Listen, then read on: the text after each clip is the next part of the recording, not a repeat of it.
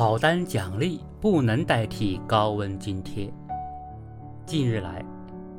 全国各地迎来持续高温天气，奔波在路上的劳动者备受考验，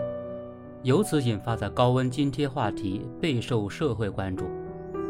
在笔者调查中，很多一线从业人员坦言，虽然极端高温天气下平台会设置一定的跑单补贴，但真正意义上的高温津贴。却从来没有。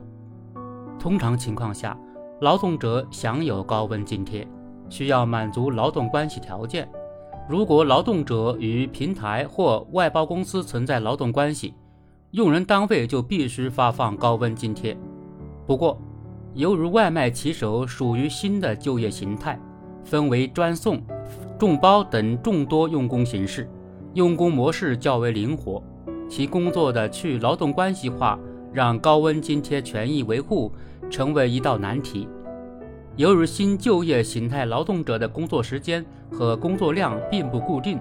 如何确定他们的权益水平也有困难。此外，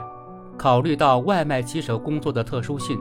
如果严格按照日最高气温达到四十摄氏度以上，就应当停止当日室外露天作业的要求执行，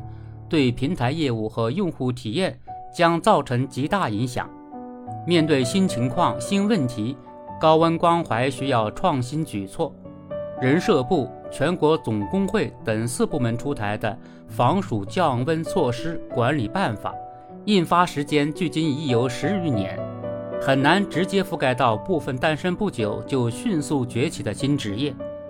面对新就业形态，劳动者的权益保障需求。不能简单拘泥于对劳动关系的认定，而要审慎扩大法定劳动最低标准的适用范畴，精确界定户外露天工作的具体情形，合理设定平台的义务，